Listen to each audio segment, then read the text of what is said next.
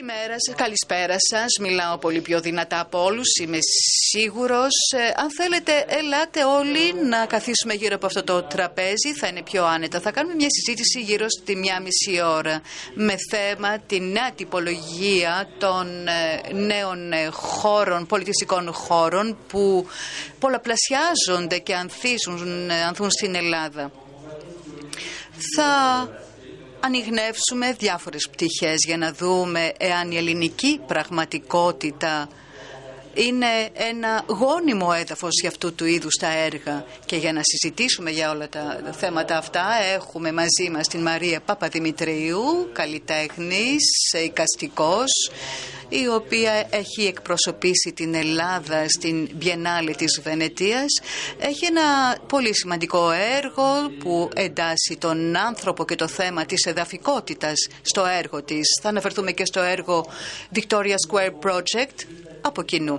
Δίπλα στη Μαρία έχουμε την Γιολάντα Μαρκοπούλου, η οποία δραστηριοποιείται στο κινηματογράφο και στο θέατρο και έχει δημιουργήσει ένα χώρο στην Αθήνα το 2007 που ονομάζεται Synergy O, Συνέργεια 0, το οποίο ε, ε, αναπτύσσει παράλληλα με το Station Αθήνα με θέμα το θέατρο και τους πρόσφυγες. Έχουμε επίσης και έναν κύριο που μας έχει έρθει από τη Γαλλία και έχει εγκατασταθεί και εδώ και αρκετά χρόνια στην Ελλάδα. Έχει δημιουργήσει έναν χώρο, το Κασάνδρας. Ο χώρος αυτός ασχολείται ε, για, με την αρχιτεκτονική και πώς το design, η κατασκευή μπορεί να αποτελέσει ένα εργαλείο, ένα υλικό το οποίο ε, δημιουργεί ενωτικά στοιχεία στην κοινωνία. Θα επισέλθουμε σε όλα αυτά τα θέματα πιο μεγαλύτερη λεπτομέρεια στην ε, συνέχεια. Θα αναπτύξουμε όλες αυτές τις πτυχές πρώτα και θα δώσουμε και το λόγο στο θα ξεκινήσουμε με την ε, Μαρία. Μαρία, στο έργο σου έχεις αναπτύξει και δημιουργήσει πολλούς χώρους. Δεν ασχολείστε μόνο με τα κλασικά έργα. Έχετε ασχοληθεί από το 1998 με το Temporary Museum for All και διάφορους άλλους χώρους όπου έχετε επέμβει και παρέμβει. Και σήμερα με τον καλλιτέχνη Wicklow από το 2016 έχετε δημιουργήσει το project Victoria Project. Μπορεί κανείς διαβάζοντας την περιγραφή να διαπιστώσει ότι πρόκειται για ένα, μια κοινωνική δομή. Μπορείτε να μας εξηγήσετε τι εννοείτε με τον όρο αυτό; Καλησπέρα σας. Ε, ευχαριστώ πάρα πολύ για την πρόσκληση, αλλά θα μιλήσω στα ελληνικά. Δεν θέλω να σας μιλήσω για τα δικά μου έργα σε αυτό το πάνελ. Θέλω να επικεντρωθώ στο Victoria Square Project, ε, ένα έργο το οποίο ξεκίνησε με την Documenta 14 στην Αθήνα. Ο ιδρυτής είναι ο καλλιτέχνης Rick Lowe από το Houston.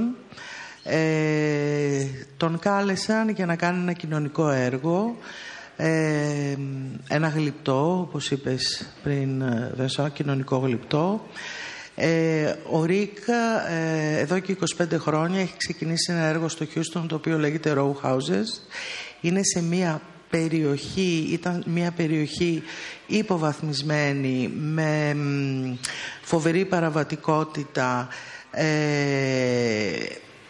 που ζούσαν σκλάβοι κατά, κατά κύριο λόγο τα παλιά χρόνια ε, ο Ρίκ αποφάσισε πως μπορεί να κάνει μία ε, ουτοπική, αν το θέλουμε, να δημιουργήσει μία ουτοπική κοινότητα εκεί και ξεκίνησε αυτά τα εγκαταλειμμένα σπίτια να τα φτιάχνει ε, με προσωπικό κόστος και εργασία με τους φίλους του και αυτή τη στιγμή έχει δημιουργηθεί μια ολόκληρη κοινότητα μετά από τόσο καιρό όπου ουσιαστικά αυτό που λέμε κοινωνική γλυπτική είναι ένας τρόπος να δώσεις φόρμα στην κοινωνία κάτι το οποίο ο Ρίκα έχει εμπνευστεί από τον Τζόζεφ Μπόις ασφαλώς. Αυτό είναι η ιδέα του έτσι ξεκίνησε. Και αυτή τη στιγμή έχει δημιουργηθεί μια ουτοπική κατάσταση εκεί που πια είναι μια ρεαλιστική ουτοπία. Είναι κάτι αν το θέλετε που το έχουμε γνωρίσει από τους καταστασιακούς ε, ως ουτοπία αλλά πια στα χρόνια μας αυτά δουλεύουμε με την ρεαλιστική ουτοπία πράγματα τα οποία μπορούμε εμείς οι ίδιοι να τα, να τα φτιάξουμε και να λειτουργήσουμε. Επειδή λοιπόν έχει κάνει αυτό το θαυμάσιο έργο εκεί, καλέστηκε από ντοκουμέντα να δουλέψει στον κοινωνικό χώρο στην Αθήνα, η οποία ξέρουμε πόσα προβλήματα έχει και ιδίως μετά την κρίση με τις καινούργιες δυναμικές από μετανάστες και πρόσφυγες και την αλλαγή που έχει γίνει στον κοινωνικό ιστό της Αθήνας. Ε, ο Ρίκ λοιπόν έκανε βόλτα σε όλη την περιοχή της Αθήνας από τον Βοτανικό, το Εγάλεο, την Ιερά Οδό, την, ε, ε, την πλατεία Βικτορίας, όλα τα μέρη που πραγματικά το κέντρο της Αθήνας που πραγματικά έχουν ένα προ... Ναι, με ακούτε; Ναι. Ε, που έχουν διαμορφωθεί τα τελευταία 20 χρόνια διαφορετικά από ό,τι ξέραμε. Ε, αποφάσισε λοιπόν ε, το έργο του να το στήσει αυτό το κοινωνικό κατασκεύασμα, όπως το λέει και ο ίδιος, να το στήσει στην πλατεία Βικτορίας για πάρα πολλούς λόγους.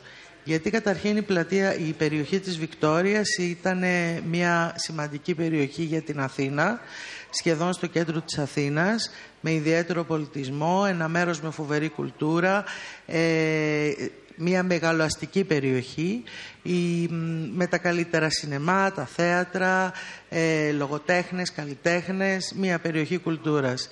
Ε,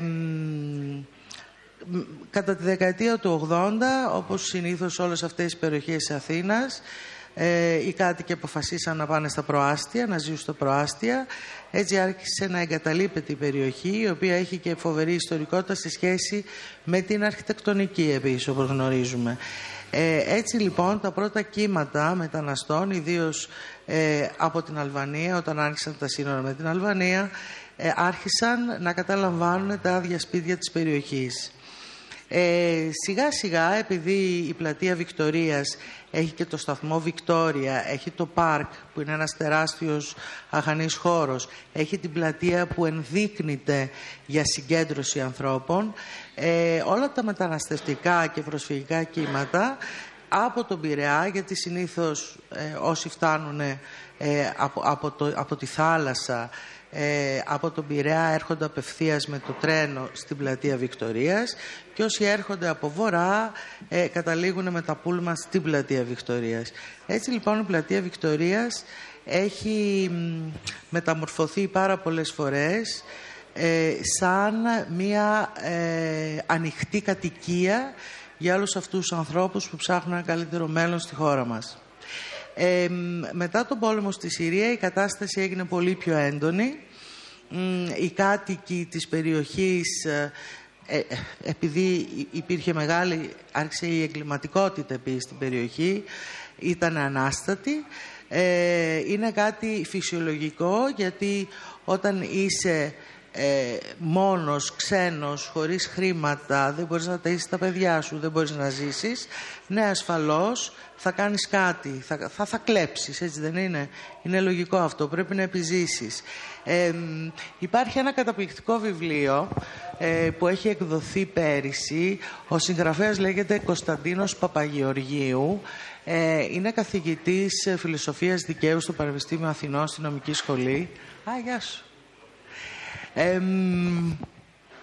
το βιβλίο αυτό αναφέρεται στην, στις υποχρεώσεις μας απέναντι στους πρόσφυγες. Ε, το διάβασα το καλοκαίρι. Ε, είναι εντυπωσιακό πως εάν εμείς δεν φροντίσουμε το καλύτερο μέλλον των ανθρώπων οι οποίοι για οποιοδήποτε λόγο έχουν φτάσει στη χώρα μας ή σε άλλες χώρες είναι σαν να μην φροντίζουμε τον ίδιο μας τον εαυτό. Είναι ένα βιβλίο το οποίο σας κάνω αυτή την παρένθεση γιατί μου έκανε εντύπωση. Δημιούργησε άλλο ιδίως ε, στα πολύ extreme, πολύ extreme πολιτικούς χώρους, οι οποίοι πραγματικά ε, δεν σκέφτονται. Το μόνο που σκέφτονται είναι ότι αυτοί οι άνθρωποι δεν πρέπει να υπάρχουν. Ο Ρίκ λοιπόν αποφάσισε να δημιουργήσει ένα χώρο φιλοξενίας, ο οποίος ε, σε αυτή την περιοχή ο οποίος μέσα από καλλιτεχνικές δραστηριότητες θα μπορέσει να φέρει κοντά τους ανθρώπους της περιοχής που είναι Έλληνες, μετανάστες, πρόσφυγες και διερχόμενοι, ξένοι, Έλληνες, διερχόμενοι. Ε, προχθές είμαστε σε ένα άλλο πάνελ και μας είπαν τι διαφορά έχει το Victoria Square Project από ένα community project, σαν αυτά τα οποία οι Δήμοι ή διάφοροι ακτιβιστές δημιουργούν στις πόλεις. Ναι, υπάρχει διαφορά και η διαφορά είναι ότι ε, οι καλλιτέχνες, οι οποίοι συνήθως όταν δουλεύουν στο δημόσιο χώρο, ε, σαν ε, πρώτη, αν θέλετε, σαν πρώτο χαρακτηριστικό έχουν την κοινή λογική και επίσης τη γενεοδορία.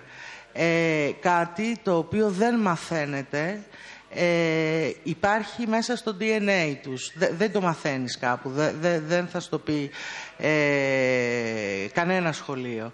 Είναι, είναι, είναι κάτι το οποίο έχει να κάνει επίσης με μια διέστηση που υπάρχει στους ανθρώπους που δουλεύουν σε αυτά τα θέματα ε, και ε, πιστεύω ότι οι, οι καλλιτέχνες δεν, όταν δουλεύουν με αυτόν τον τρόπο δεν δημιουργούν ένα community space, ε, δημιουργούν έναν χώρο, ε, έναν χώρο όπου προσπαθούν να ανοίξουν τον κόσμο με έναν τρόπο μέσα από την καλλιτεχνική δραστηριότητα γιατί μόνο αν γνωρίσεις τον άλλον μπορείς να μην φοβάσαι τον άλλον.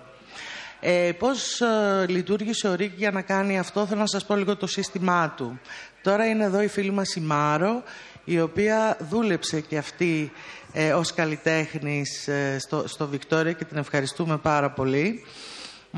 Ο Ρίκ έψαξε στην αρχή να βρει ε, συνεργάτες που θα μπορούσαν να βοηθήσουν αυτή την πρακτική, θα μπορούσαν όλοι μαζί να κάνουν το πρόγραμμα, θα μπορούσε ο καθένας να δημιουργήσει διάφορα στούντιο και να λειτουργήσει αυτό. Πραγματικά βρήκε αρκετού συνεργάτες, όπως η Μάρο μας έκανε ένα καταπληκτικό στούντιο με κλειπτική και, και νέους και διάφορους άλλους που δεν θέλω να τους ονοματίσω γιατί είναι πάρα πολλοί.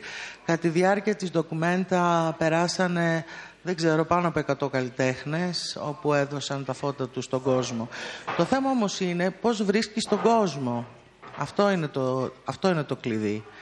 Έτσι λοιπόν ο Ρίκα ψάχνοντας να βρει κάποιον που Έλληνα καλλιτέχνη που έχει δουλέψει αντίστοιχα σε τέτοια θέματα απευθύνθηκε σε μένα και εγώ με πολύ χαρά γιατί αυτό μου συμβαίνει και εμένα όταν ταξιδεύω εκτός Ελλάδας δηλαδή υπάρχει αυτή η προσφορά από τους άλλους όταν πας σε ένα ξένο χώρο και δεν ξέρεις ακριβώς τι γίνεται νομίζω ότι χρειάζεσαι ε, τη βοήθεια του καλλιτέχνη φίλου συνεργάτη.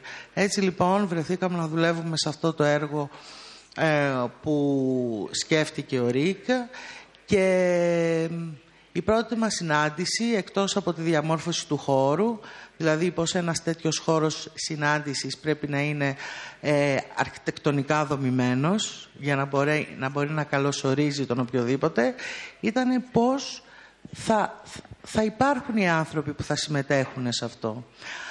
Το πρώτο λοιπόν πράγμα που σκεφτήκαμε είναι ότι πρέπει να έρθουμε σε επαφή με τους Έλληνες της πλατείας Βικτορίας και της περιοχής, να τους πούμε ακριβώς τι θέλουμε να κάνουμε και να τους κάνουμε μέτοχους αυτού του θέματος.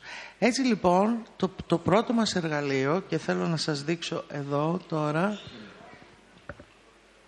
αλλά δεν βλέπω κάτι. VSP ναι, αυτός είναι ο χώρος μας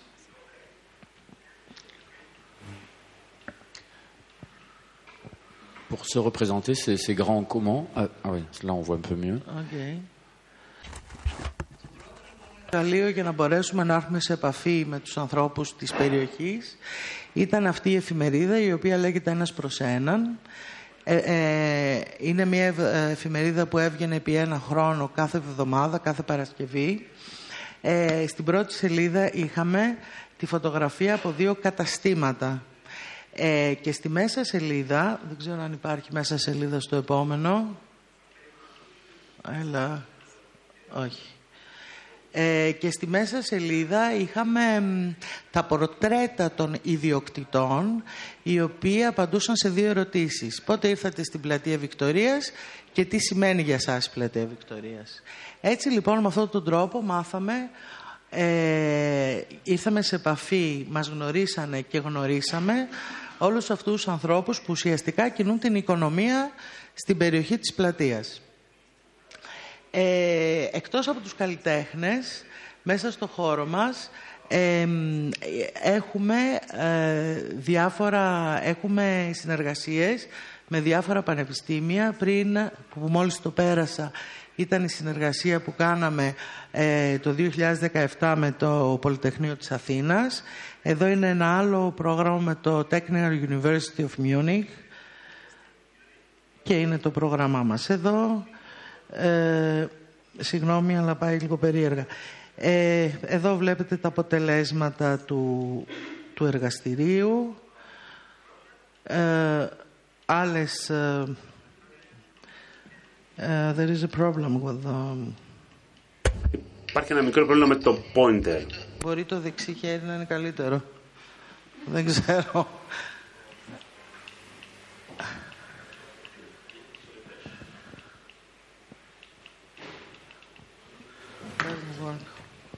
Juste, j'en profite. On ah, me ok, signale... ok, ok, ça va. Ça va. Ε, ε, σεμινάρια, όπως βλέπετε, αυτό είναι με το... Είναι social history που έγινε με τον Παναγί Παναγιωτόπουλο και το ε, Τμήμα Πολιτικών Επιστημών. Εργαστήρια τα οποία γίνονται με νέους ε, Έλληνες φοιτητές.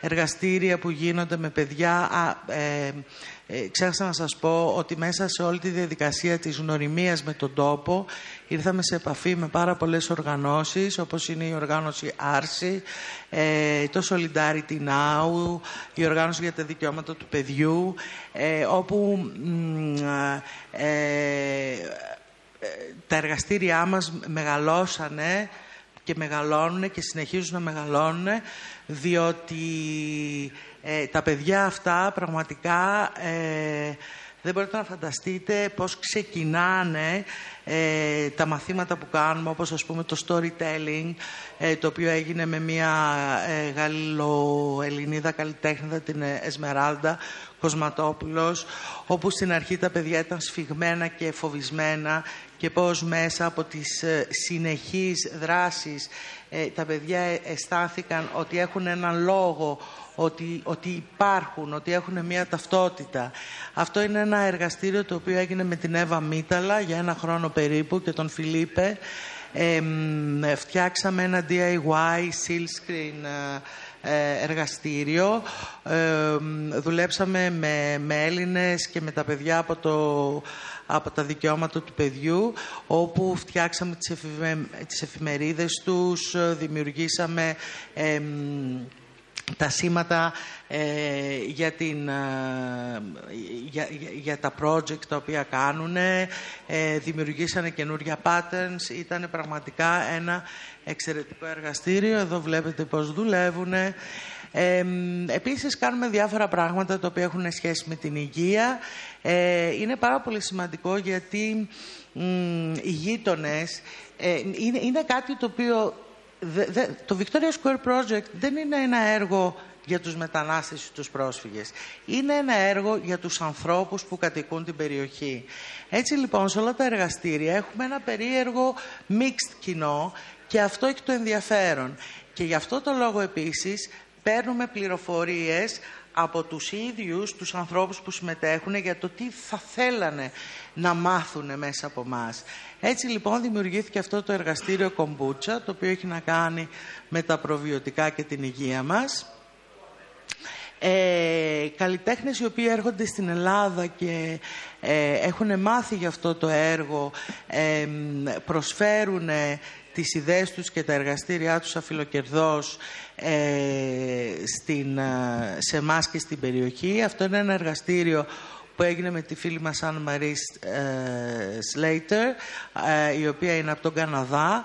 Δούλεψε ένα μήνα με τα παιδιά του Λυκείου Αγγελόπουλος, το οποίο βρίσκεται πολύ κοντά μας και έμαθε σε αυτά τα παιδιά πώς να χρησιμοποιούν την κάμερα του κινητού αντί να βγάζουν selfie, να μάθουν να βλέπουν την πόλη, να κατανοήσουν το χώρο στον οποίο ζουν.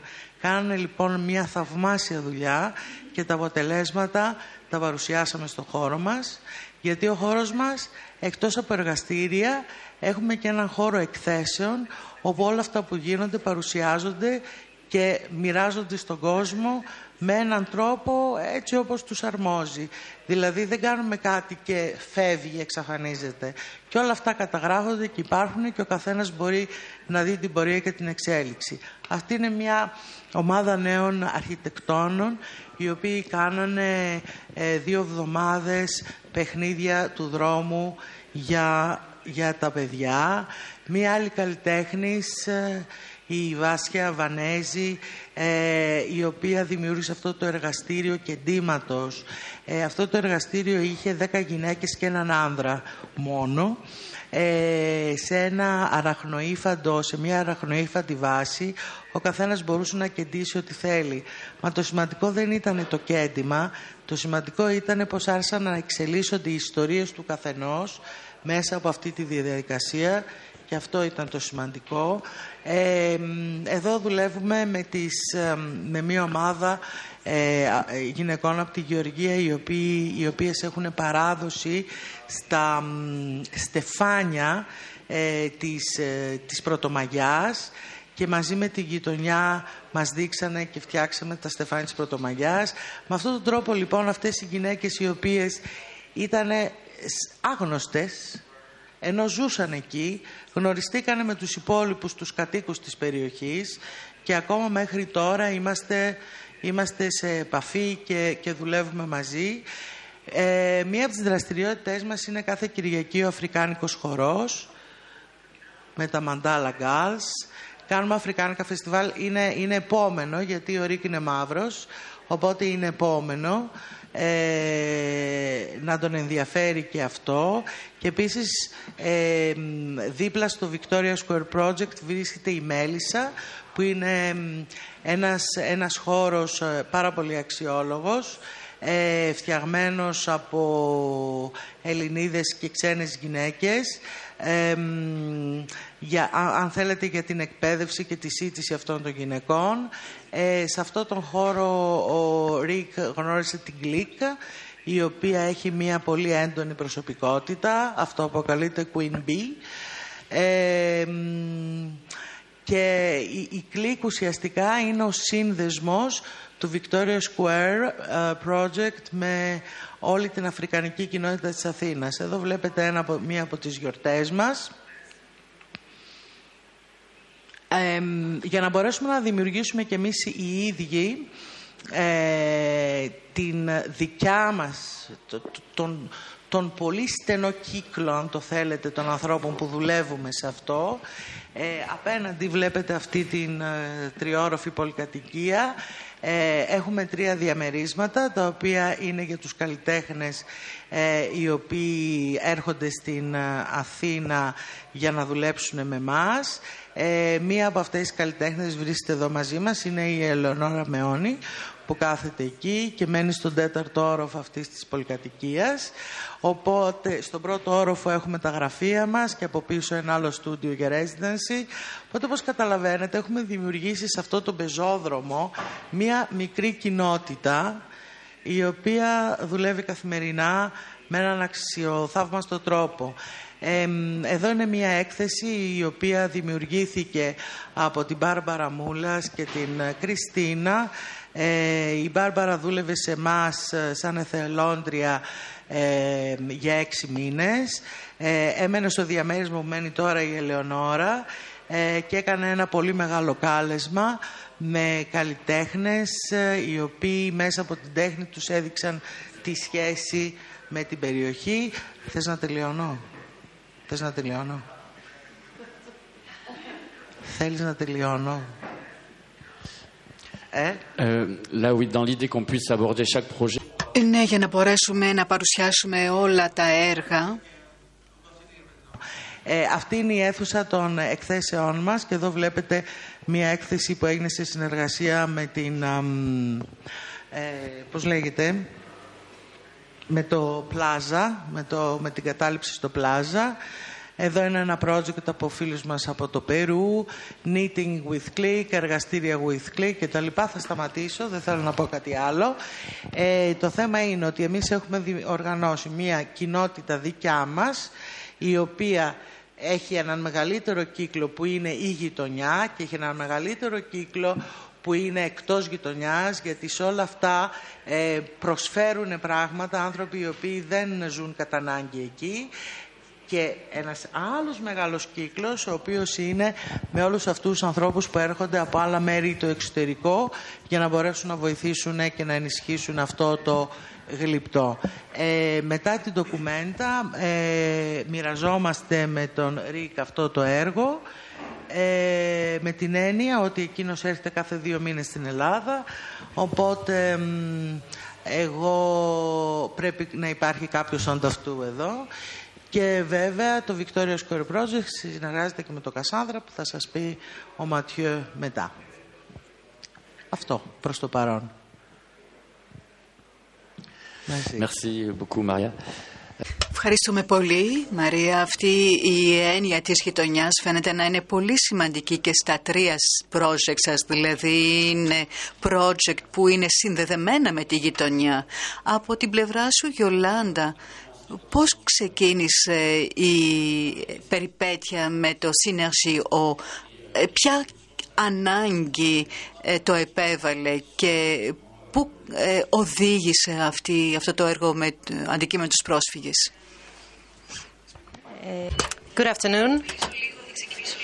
I will start by answering your question first about Synergio. Synergio is a space that was uh, created in 2007 for the needs of a theatrical play that I staged and that had to do with uh, tortures of uh, women during the Pinochet era. In other words, nothing to do with the refugee issue, but uh, rather interesting. So I was trying to find a space that was not uh, theatrical, and that is why I found this uh, body shop, car body shop, and this is how Synergio was established. Then, for the needs of other plays that I stage as a director, I moved to another space in Metaxorgiou at Leonidou Street, in other words, in the center of Metaxorgiou district, and I created a space that was again called Body Shop. It was a five story building that uh, staged plays as well as partnerships uh, of different uh, young directors. That was in 2008 to 2012. And at the same time, I started another adventure that uh, came into my life rather suddenly. And I would like to tell you that I was sitting in this same position 10 years ago when I participated in a project uh, that was uh, taking place here in Delphi. In the context of that project, we were called to present uh, some short theatrical plays here at the European Cultural Centre. I was sitting at this same place uh, when uh, we had to have a discussion after the play. So it is very moving for me to come back because the topic of the play back then was uh, the refugee crisis. And uh, this was in. Ε, όπου είχα κάνει μια παράσταση με δύο ηθοποιούς, είχαμε σκάψει ένα λάκκο εδώ πιο πίσω είχαμε γεμίσει νερό, ή πιο πάνω, μάλλον προς τα εκεί, είχαμε γεμίσει νερό. Ε, παίξαν ηθοποιοί, αφηγήθηκαν το ταξίδι του πρόσφυγα, πώς ήρθε στην Ελλάδα, με, με μαρτυρίες που είχαμε μαζέψει τότε και μετά εμφανίστηκαν και τέσσερις πρόσφυγες οι οποίοι είχαν έρθει φιλοξενούμενοι εδώ, δικοί μας, ε, στο τέλος της παράστασης. Ε, το λέω αυτό γιατί αυτό έγινε κάπως τότε ασυνέστητα. Σας λέω, δεν είχε προκύψει όλη αυτή η μεγάλη κρίση και η ανάγκη, ας πούμε, να δημιουργήσουμε έργα που είχαν μια τέτοια θεματολογία. Και αργότερα, ε, στο συνεργείο, μαζί με κάποιους συνεργάτες, με αφορμή ένα εργαστήριο που είχαν ξεκινήσει οι ίδιοι με βάση το Art Therapy, δημιουργήσαμε το εργαστήριο Station Athens, το οποίο λειτουργεί το 2010, ανεξάρτητα, τελείως. Ε, ε, εθελοντικά, δηλαδή δουλεύουμε εδώ και πάρα πολλά χρόνια εθελοντικά αυτό το project, όλοι μας, όσοι συμμετέχουμε σε αυτό. Ε, αυτοί είναι οι πέντε συμμετέχοντες του εργαστηρίου τώρα. Αυτό σας είπα ξεκίνησε το 10 και τώρα είναι 2018 και ακόμα το εργαστήριο αυτό υπάρχει Λειτουργεί. Ε, αυτός είναι ο Χασάν. Ο Αϊντίμ. Ο Ρεζά, ο οποίος δεν είναι πια μαζί μας. Ο Λευτέρης. Ο Χαλίλ. Ο Χασάν πάλι σε μια άλλη παράσταση. Λοιπόν, αυτό το εργαστήριο λοιπόν ξεκίνησε από το Art Therapy. Μετά εγώ μπήκα μέσα με το θέατρο και δουλεύοντας ε, κάθε εβδομάδα με μια ομάδα προσφύγων που τότε ήταν γύρω στα 18 με 20 άτομα, σιγά σιγά αρχίζαμε να χτίζουμε ε, ένα... Συγγνώμη, να σταματήσει αυτό. Μισό λεπτάκι. How could I stop this?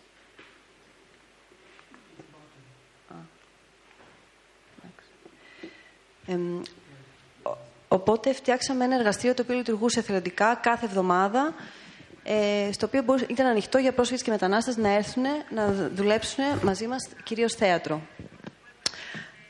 αυτό κάθε χρόνο, στο τέλος της χρονιάς, είχε μια παρουσίαση μιας ε, παράστασης performance, είτε στο δρόμο, είτε στο συνεργείο που είναι αυτό το εγκαταλειμμένο κτίριο που σας είπα πριν, είτε ε, σε κάποιον άλλο χώρο που βρίσκαμε ανάλογα με το τι θέλαμε να κάνουμε. Κυρίως σε site-specific ε, κατεύθυνση. Ε, το ενδιαφέρον είναι ότι αυτό σιγά σιγά αναπτύχθηκε κάθε χρόνο. Οι παραστάσεις γινόντουσαν, εξελίσσονταν από την προηγούμενη στην επόμενη. Οι, οι ηθοποιοί αρχίσαν σιγά σιγά να εκπαιδεύονται καλύτερα, να μπορούν να τα απεξέλθουν καλύτερα και στο κείμενο αλλά και σε άλλες τεχνικές.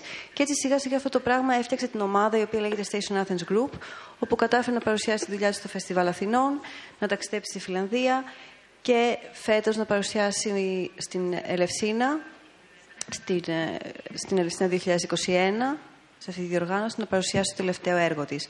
Το λέω αυτό γιατί έχει να κάνει με το πόσο χρόνο δουλεύεις με τους ανθρώπους. Δηλαδή, χτίσαμε κάτι το οποίο έχει, έχει, είναι μακροπρόθεσμο.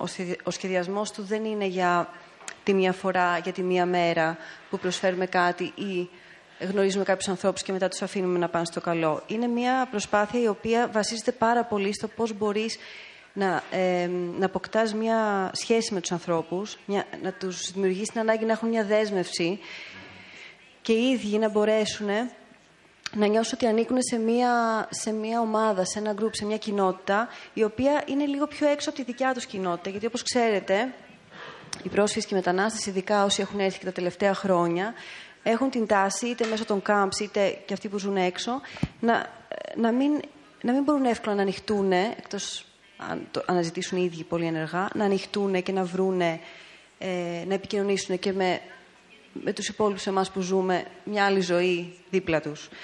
Ε, και αυτή η προσπάθεια ήταν πώς θα μπορέσουμε μέσα από το θέατρο να δημιουργήσουμε μια βάση για διάλογο.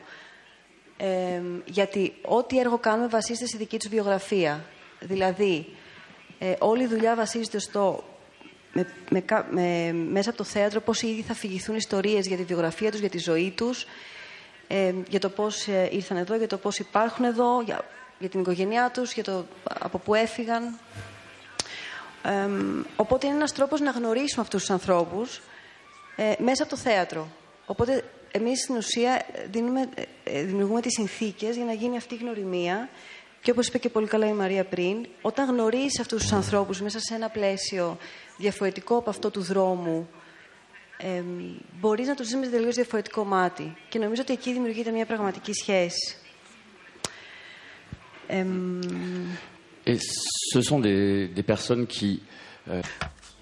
Πρόκειται για άτομα που βρίσκονται σε δύσκολες συνθήκες σε ό,τι αφορά τη ε, διαμονή τους, τη μόνιμη κατοικία τους. Ε, αναπτύσσεται έργα μακροπρόθεσμα μεγάλης διάρκειας. Είναι όμως εύκολο να αναπτύσσετε έργα με ανθρώπους που την επόμενη μέρα μπορεί να φύγουν. Ειδικά όταν είναι πληθυσμοί όπως οι πρόσφυγες, οι οποίοι μπορεί από μια μέρα στην άλλη να φύγουν, να αλλάξουν τόπο διαμονής, κάτι που μας έχει συμβεί πάρα πολλές φορές. Ε, αυτό σίγουρα ανατρέπει τη δυναμική της ομάδας. Παρ' όλα αυτά, ε, εντάξει, βρίσκεις έναν τρόπο να δουλεύεις και εντάξει, πάντα είσαι ανοιχτός στο να έρχονται καινούριοι άνθρωποι, να, ανακυκλών, να ανακυκλώνεται όλη αυτή η σχέση, ας πούμε. Δεν είναι η ίδια τα τελευταία δέκα χρόνια, αλλά τα τελευταία 7 ε, έχουμε μια σταθερότητα, το οποίο είναι πολύ καλό. Επίσης, να πω ότι κάτι πολύ σημαντικό που έχει συμβεί είναι ότι οι ίδιοι μετά από τόσα χρόνια που έχουν υπάρξει σε αυτό το εργαστήριο έχουν καταφέρει να δημιουργήσουν τα δικά τους εργαστήρια. Δηλαδή, στην ουσία, δίνουμε τη δυνατότητα, δίνουμε μια δεξιότητα, την οποία οι ίδιοι μπορούν αργότερα να τη χρησιμοποιήσουν στη δικιά τους κοινότητα πια. Α πούμε, ο Χαλίλ, που είδατε πριν, έκανε ε, φέτος ένα εργαστήριο σε 15 παιδιά εφήβους που μόλις έχουν έρθει από το Ιράν, τη Συρία και το Αφγανιστάν και παρουσίασαν την πρώτη τους παράσταση φέτος το καλοκαίρι, την οποία είδα και, είχε, και ήταν πραγματικά εντυπωσιακή η δουλειά του. Ε, και το λέω αυτό γιατί ήταν κάτι το οποίο έχει δουλέψει ο ίδιος όλα αυτά τα χρόνια και τόλμησε να το κάνει πράξη.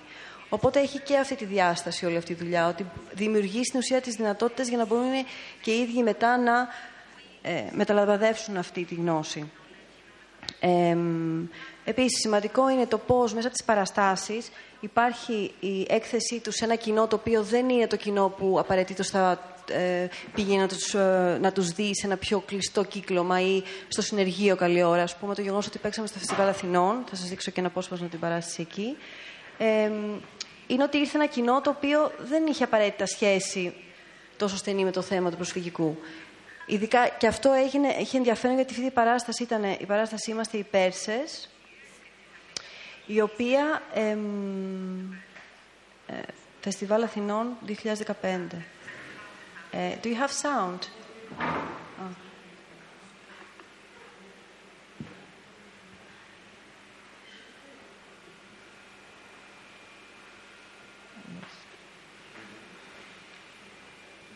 Ναι. Δεν έχει ήχο, δεν πειράζει, θα σας μιλάω από πάνω. Λοιπόν, είναι λίγο σκοτεινά τα πλάνα, η αλήθεια είναι, και δεν έχει, έχει αρκετό φως εδώ. Ε, αυτή η παράσταση έγινε στο Φεστιβάλ Αθηνών και το 2015 ήταν μια παράσταση ε, με θέμα τους ε, οι Πέρσες σε, σε μια συνομιλία με τους Πέρσες ε, οι δικές τους ιστορίες, οι προσωπικές, σε μια συνομιλία με τους Πέρσες του Εσχύλου. Οπότε φτιάξαμε μια δικιά μας, ας το πούμε, εκδοχή των Περσών. Γι' αυτό λεγόταν Είμαστε οι Πέρσες και όχι οι Πέρσες ε, αυτή η παράσταση πήγε στη Φιλανδία. Οπότε αυτοί οι άνθρωποι από εκεί που δεν είχαν χαρτιά καλά-καλά να, να υπάρχουν στην Αθήνα, καταφέραμε με κάποιο τρόπο να αποκτήσουν οι περισσότεροι ε, χαρτιά, 5 στους 6, και να μπορέσουν να ταξιδέψουν σε μια χώρα που σίγουρα ήταν μια χώρα που μπορεί να ονειρεύονταν να πάνε στην αρχή του ταξιδιού τους. Ε, μου κάνανε και πλάκα κιόλας ότι, θα μείνουν, ότι θα μείνουν εκεί και μπορεί να, να πρέπει να, να τους ψάξω. Αυτό δεν έγινε βέβαια. Αλλά λέω ότι μέσα από το θέατρο τους, τα σύνορα κατά κάποιο τρόπο άνοιξαν, μέσω της τέχνης τα σύνορα άνοιξαν, που θεωρώ επίσης ότι είναι ένα σημαντικό κατόρθωμα ε, της ομάδας αυτής, την οποία εντάξει, το έχουν κερδίσει με τη δουλειά τους. Ε, και τέλος να ολοκληρώσω με αυτό, ότι με αφορμή τη δουλειά στο Station Athens που είναι την τελευταία σχεδόν 18 ετία, ε, μαζί με την Ιωάννα Βαλσαμίδη που κάθεται εδώ απέναντί μου, ε, φτιάξαμε μια, ένα project το οποίο λέγεται Mind the Fact, ε, το οποίο θα σας δείξω ένα βίντεο που ελπίζω να λειτουργήσει, το οποίο στην ουσία είναι ένα project που φιλοξενεί ε, εργαστήρια και καλλιτέχνες, ε, εργαστήρια σε συνδυασμό με κάποιον καλλιτέχνη, όπου δουλεύοντας με διαφορετικές ομάδες παρουσιάζουν τη δουλειά τους παρουσιάζουν τη δουλειά τους ε, την καλλιτεχνική δουλειά τους σε ένα φεστιβάλ ε, το οποίο θα γίνεται κάθε δύο χρόνια. Έχουμε ήδη την πρώτη βερσιόν, όπου είχαμε γύρω στα 10 εργαστήρια που λειτουργήσαν ε, μέσα σε μια χρονιά. Θα σας δείξω τώρα το βίντεο για να μην σας ε, πω λόγο για να πάρετε μια ιδέα μέσα από την εικόνα. Ε, όπου το Mind the Fact έχει ως σκοπό να διαδώσει έναν τρόπο δουλειάς, ο οποίος βασίζεται πολύ στο πώς μπορούμε να δεσμεύσουμε ανθρώπους ε, μέσα, στο, μέσα στο χρόνο, δηλαδή να είναι μια μακροχρόνια δέσμευση. Ε, πώς οι καλλιτέχνες μπορούν μέσα από αυτή τη δέσμευση να δημιουργήσουν έργο και να παρουσιάσουν κάτι το οποίο είναι άρτια καλλιτεχνικό και να μην είναι απλά μια δουλειά που γίνεται γρήγορα και πρόχειρα μέσα σε ένα πολύ μικρό χρονικό διάστημα, να δώσουμε αυτή τη δυνατότητα. Οπότε να φέρουμε σε επαφή, ε, να, να προσπαθήσουμε να φτιάξουμε ένα δίκτυο τέλος πάντων που ενώνει τους ανθρώπους που θέλουν να δουλέψουν με αυτόν τον τρόπο. Ε, θα σας δείξω ένα βίντεο από το φεστιβάλ που κάναμε το 2017 πριν από ένα χρόνο, περίπου. Ελπίζω να δουλέψει sound. Yes.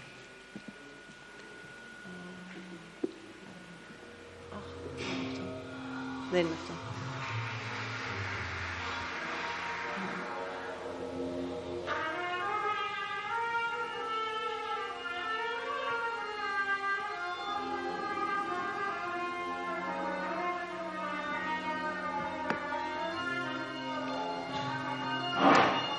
Ε, αυτό είναι ένα project που έγινε στο Μετρό, αυτό έγινε στο Δήμα Αθηναίων, μια έκθεση από ε, ανηλίκους που έχουν, έχουν περάσει και από τη φυλακή. Ε,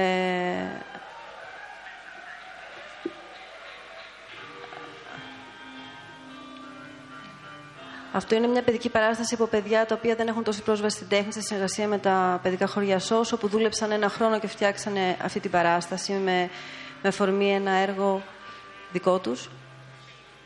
Ε, παράλληλα είχαμε μια ομάδα ε, νέων φοιτητών που κατέγραφε ό,τι κάναμε, το Doc Lab, και έφτιαξε στο τέλος κάποια μικρά ντοκιμαντέρ σχέση με αυτό. Μια ομιλία σε σχέση με ε, τον καρκίνο, ε, νέα παιδιά από τη Στέγενη Λύκο Νέας Ιωνίας, όπου μπήκαν στο Δημαρχείο Αθηνών και πήραν το ρόλο του Δημάρχου.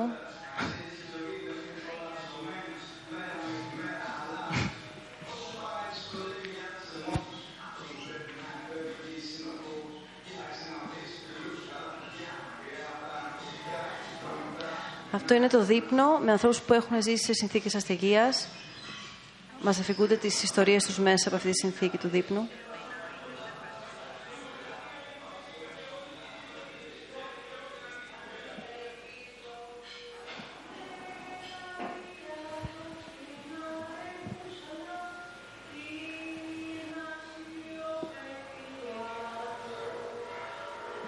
Αυτό είναι μια παράσταση με ανθρώπους που ήταν εθισμένοι παλιότερα στον τζόγο.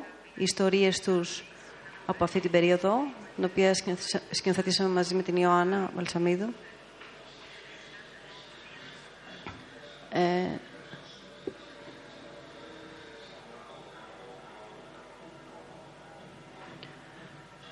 Μία έκθεση που κάνει συνεργάτες μας ε, της ε, ΜΚΟ ΑΜΑΚΑ σε σχέση με το προσφυγικό, Art Emergency.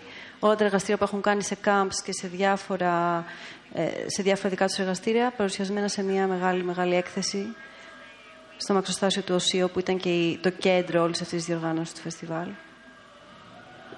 Η παράσταση των Περσών με την ομάδα Station Athens που σας μίλησα πριν.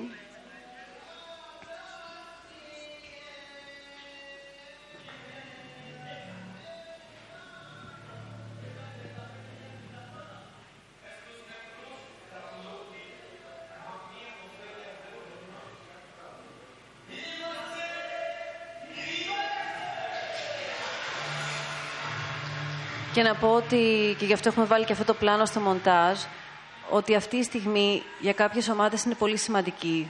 Μπορεί καμιά φορά, ξέρετε, οι ηθοποιοί στο θέατρο να τη θεωρούν λίγο κάτι συνηθισμένο και να μην υποκλίνονται καμιά φορά. Για τη συγκεκριμένη ομάδα, η στιγμή του χειροκροτήματος είναι μια από τις πιο σημαντικές στιγμές όλης της διαδικασίας. Είναι η στιγμή που νιώθουν μια αναγνώριση για όλο αυτό που έχουν κάνει. Είναι η αναγνώριση που δεν έχουν ίσως λάβει στην καθημερινότητά τους και τους δίνει τη δυνατότητα εκείνη τη στιγμή να βρεθούν σε κατάλαβατε, ανεβασμένοι σε μια σκηνή και να ακούσουν ένα μπράβο. Και ε, το λέω επειδή πραγματικά το έχω νιώσει και βλέπω και ήδη πώς αντιδρούν απέναντι σε αυτό και πώς ε, μετά έχουν την ανάγκη να συνομιλήσουν με όλο το κοινό τους. Κάτι το οποίο αμέσως, αμέσως δημιουργεί αυτό το διάλογο που σας είπα πριν. Και την ένταξη βέβαια που είναι και το πιο σημαντικό θέμα νομίζω. Όπως είπε και η Μαρία γιατί το θέμα είναι να κάνουμε κάτι το οποίο αργότερα θα...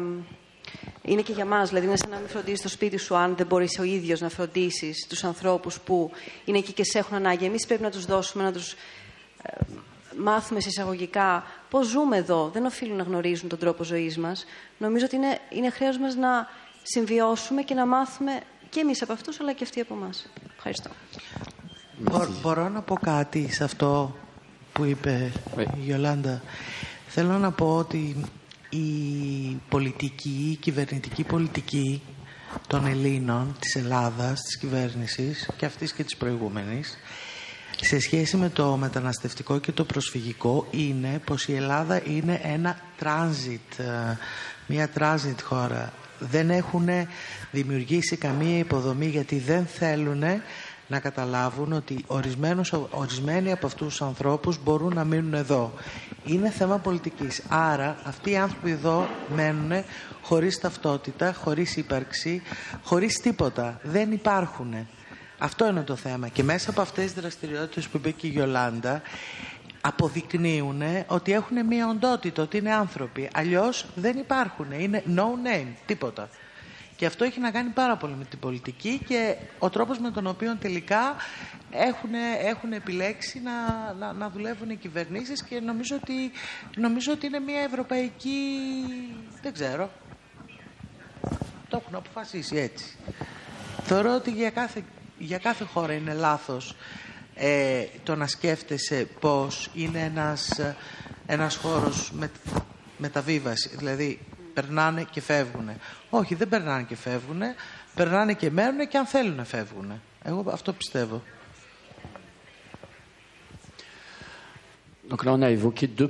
Εδώ αναφερθήκαμε σε δύο project που ξεκινούν από το θέμα, από τον άνθρωπο και την ε, μετανάστευση. Στην περίπτωση του Ματιού ίσως δεν ήταν στο DNA του χώρου να ασχοληθεί με την κοινωνική διάσταση του. Ε, αλλά με την πάροδο του χρόνου όσο οικοδομείται ο χώρος, πιανόταν ο χώρος, αυτή η διάσταση ε, επιβλήθηκε σε διάφορα στάδια της ε, δημιουργίας του Κασάνδρας. Μπορείς να μας πεις πώς αυτή η σχέση κοινωνική και το έδαφος εντάσσονται σε ένα project; Ε, θα προσπαθήσω να σας το μεταφέρω γιατί είναι πολύ εύκολο εύκολο να μεταφέρεις αυτό που κάνεις. Είναι πολύ δύσκολο να αυτοπροσδιοριστούμε πράγματι γιατί είμαστε να υπάρχει ένας χώρος, υπάρχουν άνθρωποι σε διαρκή αλλαγή, με, με, μετάβαση. Προσπαθούμε να μην τηρούμε την ατζέντα μας, δεν πειθαρχούμε. Ε, το σχέδιο αυτοπροσδιορίζεται και εδώ και τρία χρόνια μόνο του. Είναι ένα ζώο στο οποίο προσπαθούμε να δώσουμε κατευθύνσεις αλλά μας δώνει και το ίδιο κατευθύνσεις. Προσπαθούμε λοιπόν να το αφουγκραζόμαστε. Κυρίως να αφουγκραζόμαστε το χώρο, το, το, το κτίριό μας, την αρχιτεκτονική του. Είναι ένα ιδιαίτερο project, είναι ένα κτίριο ε, ημιτελές. Υπάρχει λοιπόν μια συγκεκριμένη πραγματικότητα και όλοι οι κύκλοι, ομόκυκλοι που, για τους οποίους αναφερόμαστε και που μας βοηθούν να χτίσουμε. Σταματήσαμε να μιλάμε, αλλά προσπαθούμε να δράσουμε στους χώρους σε συνέργεια με τους ανθρώπους. Εκεί, σε αυτό το επίπεδο, βρεθήκαμε όλοι για να παρέμβουμε στο χώρο στον Ελαιώνα, όχι να παρέμβουμε μόνο σε εμάς αλλά και στους άλλους. Και από το ένα στάδιο στο άλλο προσπαθήσαμε να δημιουργήσουμε με τρόπο πιστεύω ρεαλιστικό να μεταφέρουμε, να μεταβιβάσουμε, να μεταλαμπαδεύσουμε, να μοιραστούμε από κοινού τον χρόνο χωρίς να υπάρχει αυτό το έμεσο ενδιαφέρον για το πολιτικό, το κοινωνικό, το οικονομικό. Όλα αυτά προσκαλούνται, αυτοπροσκαλούνται χωρίς άμεση πρόθεση. Είμαι ιδιαίτερα περήφανος για αυτό το project, για αυτή την αυτόνομη διάσταση του, χωρίς την ε, για την διακήρυξή του, γιατί είναι το αποτέλεσμα της προσπάθειάς μας, της, του κουράγιου μας.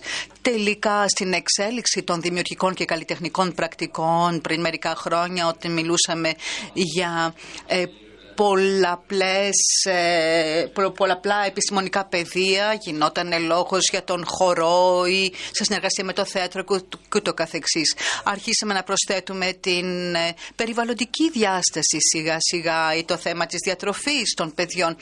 Εδώ όμως πρόκειται για ένα νέο δημιουργικό ισχυρό υλικό το οποίο δίνει τη δυνατότητα της σύνθεσης της δημιουργίας project με ε, μεταβλητή γεωμετρία. Ο άνθρωπος και ανθρώπινη διάσταση και αυτή η ερώτηση απευθύνεται προς όλους. Μήπως υπάρχει εν καιρό κίνδυνος να οικειοποιηθούν οι πολιτικοί αυτά τα project. Νομίζω ότι προέκυψαν αυτά τα project από μια ανάγκη ελήψη της ε, ενεργοποίησης των πολιτικών. Πώς όμως οι πολιτικοί έρχονται τώρα προς εσάς, πώς εκτιμούν, πώς αντιμετωπίζουν τα project σας και ποια σχέση δημιουργείται, ποιους δεσμούς δημιουργείται με την πολιτική και τους πολιτικούς; Αν μου επιτρέπετε νομίζω ότι είναι σημαντικό να καταφέρει κανείς να βρει ένα σημείο ε, συμφωνίας, επικοινωνίας και να βρει, βγει από το γκέτο του για να μπορέσει να ε, βρει περισσότερο χώρο και ορίζοντας στις πρακτικές του. Η πολιτική διάσταση είναι μια λέξη. Κάποιος που κάνει πολιτική και μπορεί να την κάνει διαφορετικά είναι ένα άλλο πρόβλημα. Θα πρέπει να βρούμε λοιπόν τους κατάλληλους ανθρώπους, να αφιερώσουμε από κοινού κάποιο χρόνο, να δούμε τι μπορούμε να κάνουμε από κοινού. Και νομίζω ότι λίγο έως πολύ όλοι δημιουργούμε δεσμούς. Και η γειτονιά, μπορείς να αναφερθείς στη γειτονιά, στους ανθρώπους της γειτονιάς. Για μας θα έλεγα ότι είναι μια ιδανική ε, γειτονιά, γιατί είμαστε σε μια γειτονιά συνεργείων, φανοποιείων, εργαστηρίων, μπορεί κανείς να αγοράσει πολύ κοντά ε, βίδες και μπουλόνια και είναι πολύ σημαντικό. Έχουμε μια σχέση λοιπόν με τους τεχνίτες της γειτονιάς, με τους ανθρώπους που συνεχίζουν ακόμη να χτίζουν και είναι κάτι το μοναδικό στην Αθήνα θα έλεγα. Ε, έχουμε λοιπόν να κάνουμε με μια κατάσταση ε, τοπική, επί, ε, και είναι ένας τρόπος, ένα δώρο για το πώς μπορεί κανείς να ζήσει την Αθήνα. Μαρία και Γιολάντα ταξιδεύετε πολύ. Φαντάζομαι ότι βλέπετε και άλλα project ε, στο εξωτερικό, στην Ευρώπη που χρησιμοποιούν αυτό το κοινωνικό υλικό. Πιστεύετε ότι υπάρχει μια ελληνική ιδιαιτερότητα; Υπάρχει μια ένα πλαίσιο ελληνικό που συνδέεται με την κρίση, τη μετανάστευση, που ευνόησε την ανάδυση μιας ελληνικής ιδιαιτερότητας στη δημιουργία αυτών των χώρων.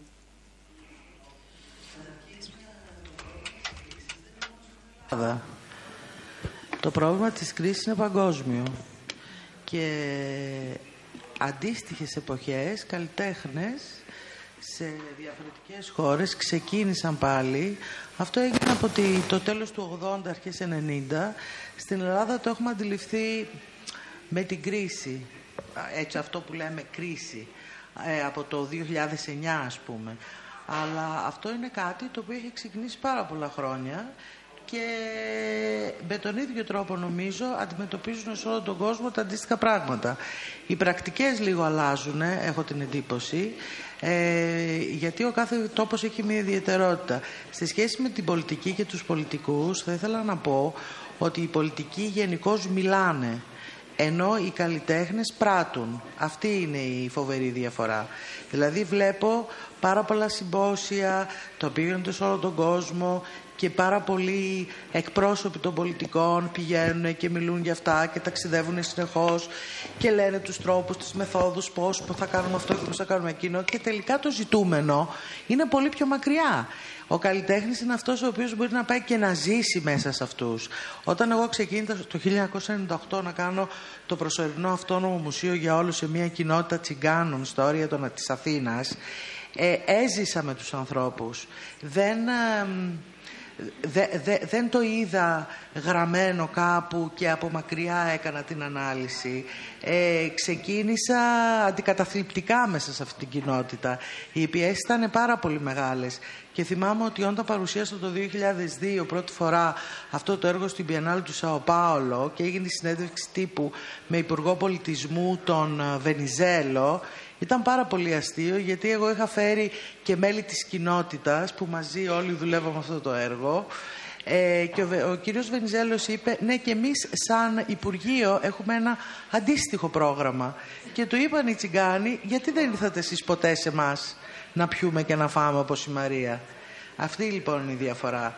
Μιλάμε για το σύστημα και πώς το σύστημα μπορεί να δημιουργηθεί και τι μπορούμε να κάνουμε μέσα από αυτό το σύστημα, αλλά δεν κάνουμε τίποτα. Συγγνώμη που το λέω, αλλά νομίζω ότι και ο Ματιό και εσύ την ίδια άποψη έχεις πάνω στο θέμα.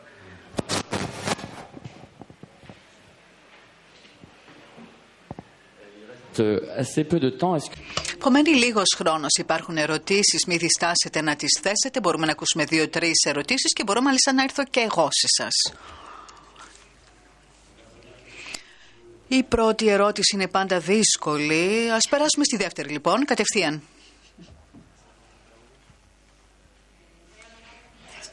Τρεις ε, ομιλητές, η οποία είναι μονολεκτική.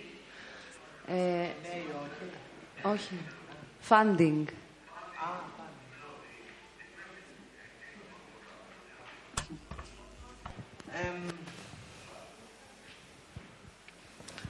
Πρόβλημα με τους καλλιτέχνες είναι ότι συγχαίρονται τη γραφειοκρατία. Ε, υπάρχουν διάφορα Ινστιτούτα, ευρωπαϊκά προγράμματα κτλ. που σίγουρα και στην περίπτωση ολονών μας θα μπορούσαν να ενισχύσουν τις προσπάθειες που κάνουμε. Δεν ξέρω για τη Γιολάντα, αλλά ξέρω για το Ματιό και για μας, ότι μέχρι τώρα ουσιαστικά δεν είχαμε κάποια ιδιαίτερη ενίσχυση γι' αυτό. Ε, σε σχέση με μένα και το ΡΙΚΑ είναι ότι πραγματικά ζαλιζόμαστε βλέποντας αυτή τη χαρτούρα. Ε, αισθανόμαστε ότι χάνουμε το χρόνο μας. Και επίσης δεν νομίζω ότι... δεν έχουμε βρει τον τρόπο τέλος πάντων μέχρι τώρα. Ε, αυτό σημαίνει ότι όλα τα πράγματα γίνονται από εμάς και είναι πολύ πολύ έξοδα. Γιατί; Όταν ας πούμε ξεκίνησε η ντοκουμέντα, η ντοκουμέντα κράτησε τρεις μήνες. Ο Ρίκο όμως είχε πει σε αυτούς, τους Γερμανούς, ότι το έργο του θα κρατήσει ένα χρόνο και με αυτόν τον όρο ε, το έκανε αυτό το έργο για να μπορέσει να δει αν θα υπάρχουν αποτελέσματα. Ε, είναι το μόνο έργο, ε, δημόσιο έργο το οποίο παρέμεινε μετά από αυτή την έκθεση που υποτίθεται ότι το 80% ήταν τέτοια έργα, ας πούμε, νομίζω. Λοιπόν, ε, δεν είχε καμία ενίσχυση για αυτό όλο το χρόνο ε, και τώρα προσπαθούμε, γιατί αυτό ενδιαφέρει πάρα πολύ φίλους δικούς μας, προσωπικούς ε, foundation που έχουμε δουλέψει και εγώ και ο Ρίκ, τα οποία θα προσπαθήσουν κάπως να κάνουν λίγο βιώσιμο το χώρο για να μην ε, χρηματοδοτούμε εμείς οι ίδιοι αυτό. Ε, νομίζω ότι θα, θα, θα έπρεπε κανονικά με έναν τρόπο να έχουμε fundings, αλλά σας λέω δεν μπορούμε να το κάνουμε ακριβώς μέχρι τώρα. Και εμείς, ε, ε, και εμείς ξεκινήσαμε ανεξάρτητοι. Ε, όπως σας είπα, το Station Athens έτρεχε, τρέχει όλα τα χρόνια ανεξάρτητο, χωρίς funding δηλαδή, επειδή είναι ένα εργαστήριο το οποίο βασίζεται σε πραγματικά προσωπικό έργο των ανθρώπων που το τρέχουν. Είμαστε συνήθως τρία άτομα, που αφιερώνουν τον προσωπικό τους χρόνο.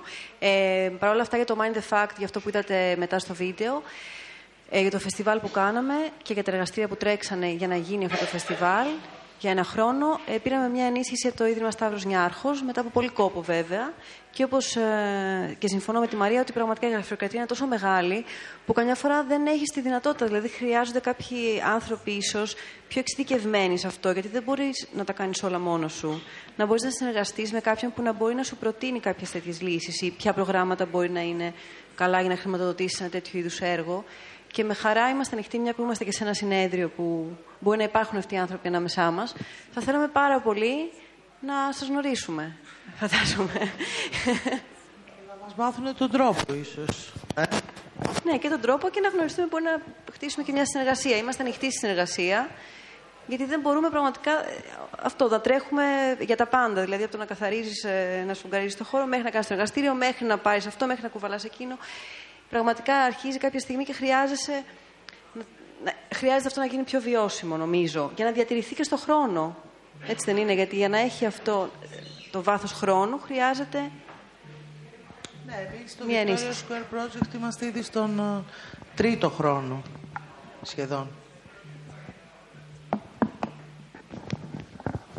Ματιέ. Ε,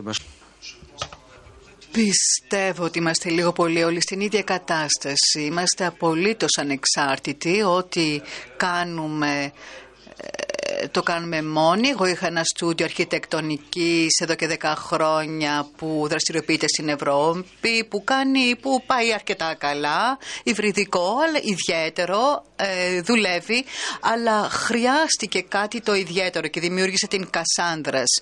Το Κασάνδρας, το Κασάνδρας είναι κατά κάποιο τρόπο ο βραχίωνας, ε, αστικός βραχίωνας και χάρη σε αυτό επιβιώνει. Κάποιες φορές και πολύ αποσπασματικά έχουμε μία υποστήριξη και θα έλεγα ε, όχι στο επίπεδο της λειτουργίας αλλά ad hoc σε κάποια project από το Γαλλικό Ινστιτούτο Αθηνών που μας στηρίζει από καιρού εις καιρών, τα ιδρύματα που έχουν παρουσία παράλληλα αλλά ε, ε, δεν τους καλούμε εμείς, δεν πάμε εμείς να τους βρούμε, εκείνοι έρχονται να μας προσεγγίσουν. Είναι περίπλοκα, αναρωτιόμαστε πώς μπορούμε να συνεχίσουμε. Είμαστε και επίσης πολύ φιλόδοξοι, έχουμε πολύ σοβαρά πράγματα να δημιουργήσουμε και να αναπτύξουμε. Πώς λοιπόν αυτές οι συνέργειες, οι άνθρωποι, η αναζήτηση, η έρευνα μπορεί να υλοποιηθεί, ε, πώς μπορούν όλα αυτά να υλοποιηθούν, είναι κάτι περίπλοκο. Ε, είμαι περίεργος να δω πώς θα εξελιχθεί. Θα πρέπει να σταματήσουμε εδώ. Σας ευχαριστώ πολύ. Ευχαριστώ την Γιολάντα, τη Μαρία και τον Ματιού για τις ε, για, τα, για το κέριο χαρακτήρα των project σας ε, στην καθημερινότητα.